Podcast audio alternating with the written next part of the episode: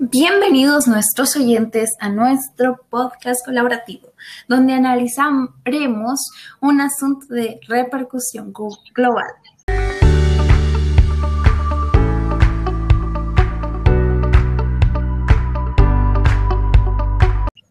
En esta semana estaremos tratando con nuestros invitados ciertos temas que ayudarán al entendimiento y conciencia de esto. En esta semana ponemos en dilema estos temas tan importantes. Acciones de prevención y mitigación versus problema ambiental y soluciones tecnológicas versus control social. ¿El COVID causó problemas ambientales o los problemas ambientales causaron el COVID? Las nuevas tecnologías nos ayudarán a resolver la crisis del COVID-19 o agravarán la situación en relación al control social y la reducción de nuestras libertades individuales. Son algunas de las preguntas que vamos a plantear hoy a nuestros invitados. Dándole la bienvenida, tenemos a Yashkin Fernández Patán Delgado. Buenos días, bienvenido. Dafne. Y también a Ishkamil Ramona Jasmine. Buenos días. Buenos días. Acciones de prevención y mitigación versus problema ambiental. Un problema habitual que tenemos los humanos es el plástico en los océanos. Es un problema que ha aumentado en esta pandemia por coronavirus. Llegamos a este dilema entre si cuidamos nuestro ambiente o nuestra salud. ¿Pueden ser ambos? Yaskin, ¿el COVID-19 causó problemas ambientales o los problemas ambientales causaron el COVID-19? Muy bien, Daphne. Comparemos. problemas ambientales causaron el COVID-19, es importante mencionar al triángulo de la enfermedad, que cuenta con la presencia de un patógeno, un huésped o el infectado, y un ambiente adecuado. William Dwight Billings en su libro Las plantas y el ecosistema menciona tres principios ecológicos. Entre uno de ellos está el del factor desencadenante o factor gatillo, que indica que cuando se modifica el equilibrio de un organismo, este inicia una reacción en cadena de nuevas condiciones. Bueno, en el caso de la pandemia, ¿qué pasó? Tras el origen del comercio alimenticio de especies salvajes en China, se dio una alteración al equilibrio natural creando la aparición del patógeno. Su ambiente adecuado tras las deforestaciones y explotaciones ambientales y su huésped, quienes son los seres humanos. Ahora, ¿el COVID-19 causó problemas ambientales? El COVID-19 causó problemas ya que el mundo acumula basura. Con la pandemia, el uso de plásticos se incrementó por ser un material liviano y más fácil de utilizar para el aislamiento. Lo malo es que las personas lo, lo desechan en cualquier lugar y eso incrementa la, la contaminación. ¿Qué crees que es lo más importante? ¿El crecimiento económico o el cuidado de la vida? Muy bien, Daphne. Correlación global de fuerzas entre el crecimiento económico desenfrenado y el cuidado de la vida seguirá favoreciendo al primero.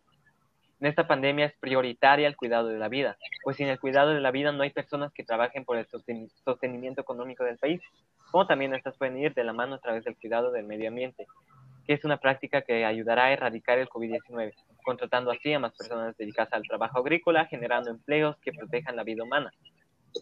Ambas, el crecimiento económico es importante para vivir bien, satisfacer necesidades, mientras que la vida se debe preservar y cuidar por el simple hecho de que estamos aquí temporalmente.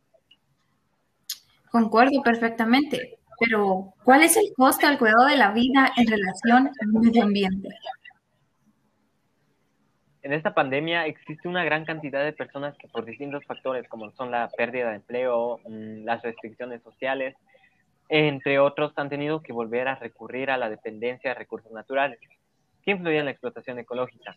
Sin embargo, el cuidado de la vida humana como el medio ambiente pueden ir de la mano, como lo son los agricultores que explotan la tierra de una forma autosustentable, que con técnicas permitirán el cuidado del suelo y su aporte de productos naturales.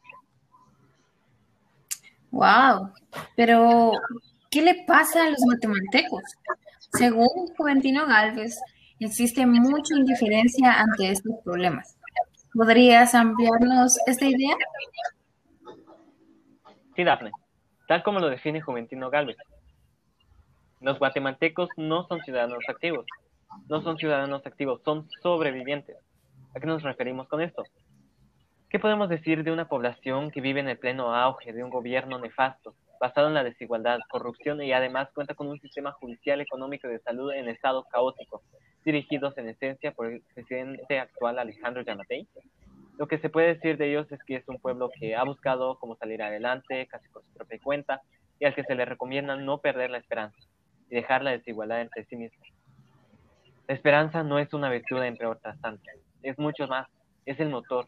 De todas ellas es la capacidad de pensar lo nuevo, todavía no ensayado, es la osadía de proyectar utopías que nos hacen caminar y que nunca nos dejan parados en las conquistas alcanzadas. Oh, que cuando nos sentimos derrotados nos hacen levantarnos para retomar el camino. La esperanza se muestra en el hacer y nunca puede morir. Definición de la esperanza según Leonardo Boff. Gracias por ampliarnos esa idea. Pero claramente vemos esta problemática muy importante. No es que si seguimos así, acabaremos con nuestra propia vida. Bueno, soluciones tecnológicas versus control social. Ishkanil, ¿las nuevas tecnologías nos ayudarán a resolver la crisis del COVID-19 o agravarán la situación en relación al control social y la reducción de nuestras libertades individuales? Como ya saben, la tecnología sin duda ayuda mucho en la actualidad y al ser usadas por las personas correctas, pues claro, sería de mucha utilidad para resolver la crisis del COVID-19. Por otro lado, algunas personas utilizan esta pandemia como un escudo para el control social y así poder quitarnos nuestra libertad individual. Si el control social por medio de la tecnología existía antes de la pandemia, ¿cuál es la novedad del problema? La novedad es que a raíz de esta pandemia muchas personas empezaron a usar todo tipo de aplicaciones. Esto generó que algunas personas se dieran cuenta del control social que tienen los dueños de estas aplicaciones sobre nosotros. Y por otro lado, los dueños de las aplicaciones, al presentar sus términos y condiciones, no colocan la información detallada para que así, con engaños, nosotros regalemos nuestra información. Muy interesante. Pero, ¿qué se puede hacer ante una evidente falta de privacidad de nuestros datos por parte de las grandes corporaciones tecnológicas? Como ya saben, la tecnología está en todos lados y en pleno siglo XXI todo tiene que ver con la tecnología y el uso de las aplicaciones. Una solución que se daría es no aceptar las condiciones que nos colocan los dueños de estas empresas para prestar sus servicios. Y si van a tomar nuestros datos, nos den una información al detalle de los datos que van a, utilizar. Interesante. Eh, como también creo que otra solución podría ser que pongamos antivirus en nuestros móviles o apps que ayuden a proteger nuestra información. Y como última pregunta, ¿Hacia dónde nos conduce esta falta de privacidad de nuestros datos y este abuso de control social después de la pandemia? Nos conduce a ser marionetas del gobierno o de las personas que tienen el control de esa información. Los dueños de estas aplicaciones tendrían mayor beneficio al vender nuestros datos y esto nos lleva a no garantizar la libertad de pensamiento y amenaza nuestra autonomía. Wow, sin duda alguna, creo que debemos ponernos a pensar en todo lo que le vamos a aceptar desde nuestro móvil y cuál es la información que vamos a capar desde nuestro soledad. Cuidar nuestra información personal es de suma importancia y que sepamos esto para evitar que nos controlen. Sobre todo, informémonos de lo que hacemos. Pero bueno, esto fue todo por hoy. Sin duda alguna, hemos aprendido, yo creo, muchísimas cosas que nos han dejado en qué pensar. Espero que a nuestros espectadores les haya quedado esta misma sensación. Muchísimas gracias a los dos por darnos de su tiempo para discutir estas problemáticas. Como ustedes, siempre es un gusto, su servidora, Daphne